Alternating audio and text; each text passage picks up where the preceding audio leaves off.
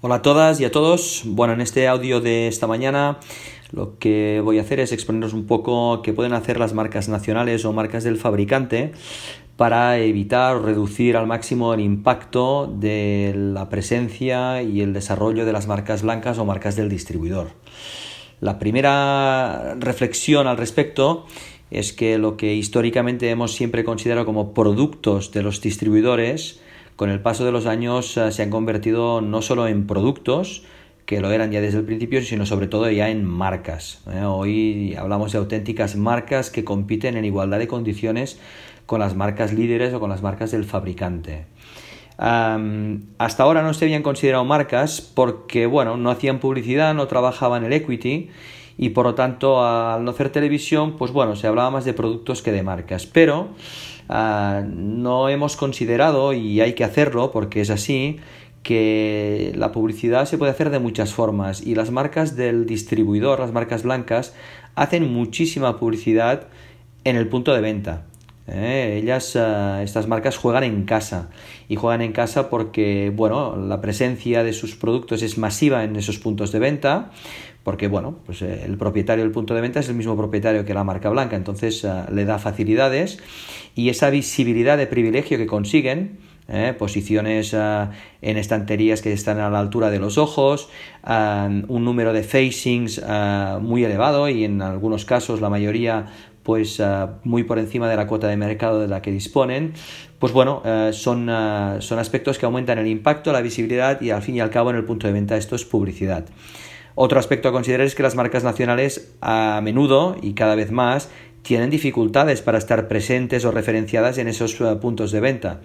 Ah, por lo tanto, quien decide qué marcas están y qué marcas no están tiene la paella por el mango y encima pues si el que decide la visibilidad y en qué estanterías a la altura de los ojos o no van a estar pues todavía todavía más este es un aspecto pues clave que podría llevar a algunos a decir, bueno, pues, eh, pues la batalla está perdida, ¿vale? Y, esta sería la segunda reflexión, no, la batalla no está perdida, pero para ganar esta batalla desde un punto de vista de las marcas nacionales o marcas del distribuidor, eh, pues bueno, hay que, hay que trabajar muchísimo. Y yo diferenciaría siempre entre el trabajo de oficina y luego el trabajo en el mercado, ¿vale? Ah, y tanto el trabajo de oficina primero como el de mercado después van a tener que ir siempre dirigidas en la dirección de dos conceptos. Primer concepto, diferenciación, segundo concepto, superioridad. si hablamos del trabajo que hay que hacer en la oficina, ¿vale? Pues ah, fundamentalmente es un trabajo de protección de las marcas.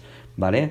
Hay que aprovechar al máximo todo el talento legal y el talento de marketing para poder proteger muchísimo a estas marcas. ¿Vale? A todos los niveles. Eh, podríamos empezar por cosas muy básicas, ¿vale? Pero hay que ser muy disciplinados en estas cosas básicas.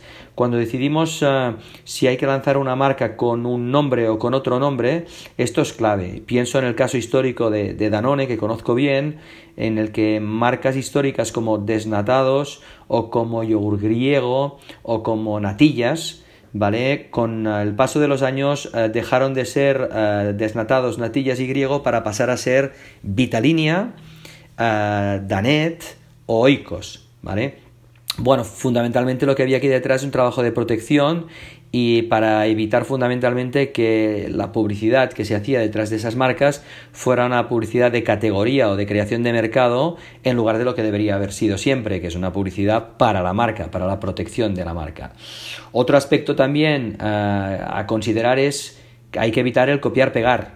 Mm, eh, muchas marcas del distribuidor lo que hacen es copiar, copiar el, diseño, copiar los colores, copiar los iconos gráficos o intentar acercarse a lo máximo a esos colores, esos diseños, esos iconos que normalmente se, asocian a la marca líder, eh, a la marca del, fabricante. Eh, estoy pensando, por ejemplo, en la protección de alguna marca de chocolate que ha evitado que el color lila sea utilizado por las marcas del distribuidor. Bueno, pues es un trabajo legal. Otra conocida marca de refrescos que ha hecho que la botella, su botella histórica, pues mm, con una forma muy particular, pues no haya sido nunca copiada por nadie. Bueno, pues eso también es un trabajo, un trabajo legal. Ah, ¿Se puede hacer este trabajo siempre? Pues no, muchas veces pues, tienes que gestionar una marca histórica que no ha hecho los deberes cuando, cuando se tenían que haber hecho. En estos casos mi consejo es ser valientes y buscar la diferenciación nuevamente. ¿Vale? Eh, estoy pensando, por ejemplo, en el caso de, de Natillas Danone, ahora Danet de Danone, que tenía un envase muy particular en su día, que luego fue copiado por todas las marcas del distribuidor. Bueno, pues ¿qué hicieron? Cambiar nuevamente el, envase, ¿vale? Y a partir de ahí, pues con un nuevo envase en el mercado, generar nuevamente diferenciación, potencialmente también superioridad, porque ese envase era percibido como mejor respecto al anterior, y vuelta a, a empezar, ¿vale? Otro aspecto importante, bueno, todo el, aspecto de fórmula y de ingredientes. Bueno, pues eh, las marcas nacionales, las marcas eh, del fabricante tienen la obligación de ser las primeras en adaptarse al consumidor.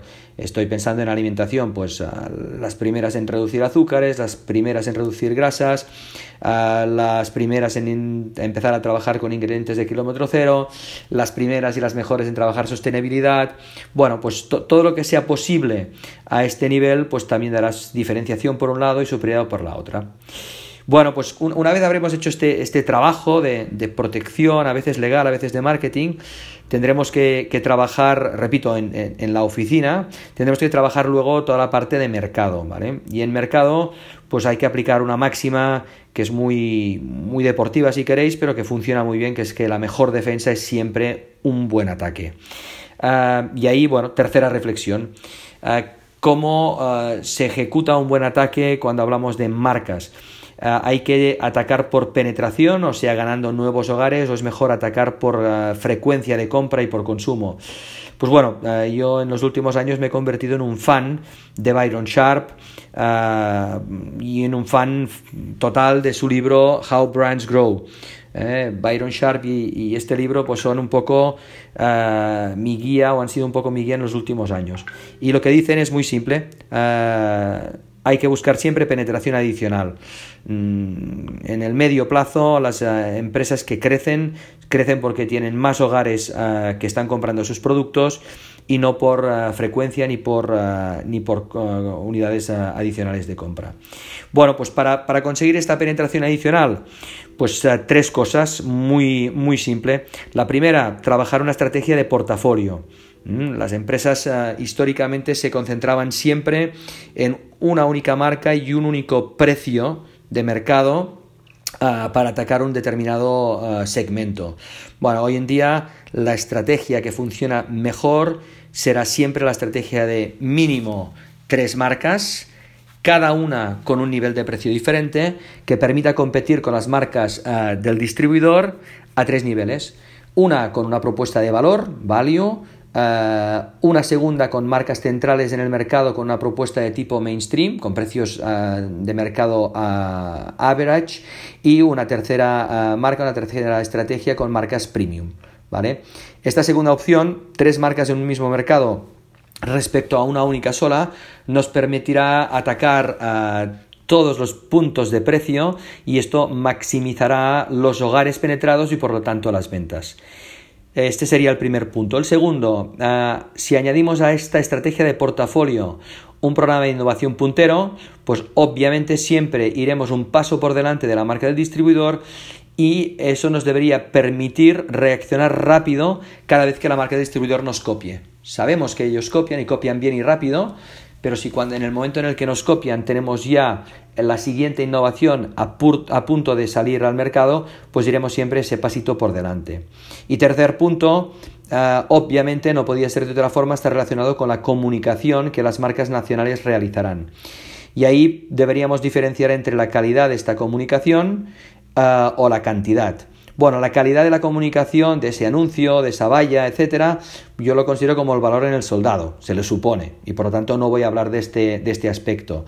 Eh, voy a hablar sí de la cantidad porque en eso no hay desgraciadamente muchos secretos. La protección de una marca respecto a las marcas del distribuidor depende sobre todo del valor de esta marca, de su equity. Y eso depende de los dineros que pongamos detrás. No hay sorpresas. Más dinero detrás de una marca nos permite hacer más publicidad. Y más publicidad nos llevará a más y mejor equity. No es por lo tanto una casualidad que las marcas que invierten altas sumas y altas cifras en comunicación eh, estén normalmente correlacionadas con altísimas cuotas de mercado y con, y con altas ventas. Así pues, aparte de los deberes eh, de oficina que hemos comentado, defenderse y tener éxito delante de las marcas del distribuidor es también y sobre todo una cuestión finalmente de músculo financiero. Bueno, pues esto es todo. Espero que este, este audio, este post os sea de utilidad y hasta, hasta la próxima.